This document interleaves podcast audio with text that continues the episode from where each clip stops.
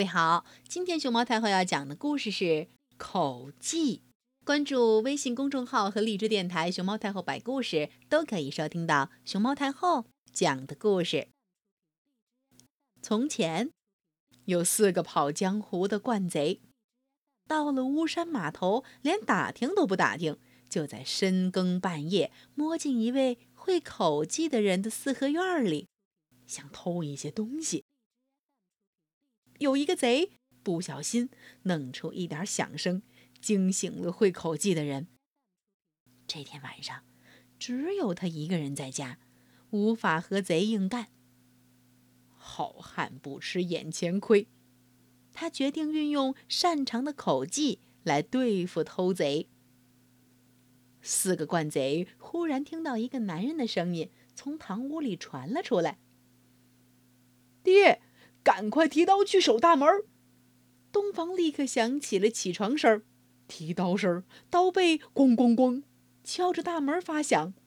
有声音说：“儿子放心，我把大门守住。”堂屋里又传出喊声：“大哥，赶快提枪去把守后门！”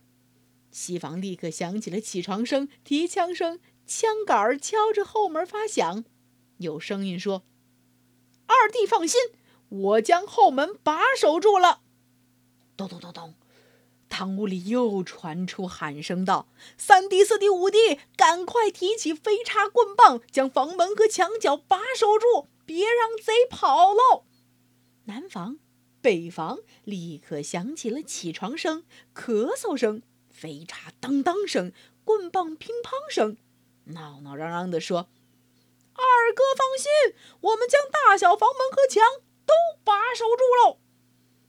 四个惯贼吓得心惊胆战，心想：“哎呦，这回已经无路可逃，只好悄悄地摸到无人把守的厨房，在灶脚下藏躲起来。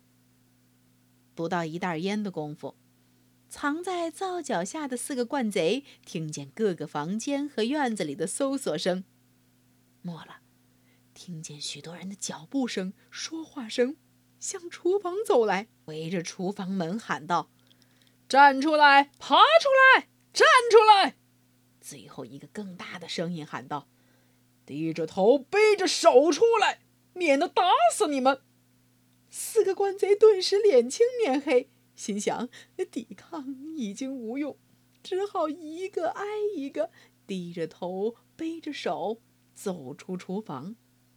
出来一个，绑住一个，会口技的人就这样毫不费力气，把四个惯贼都抓住了。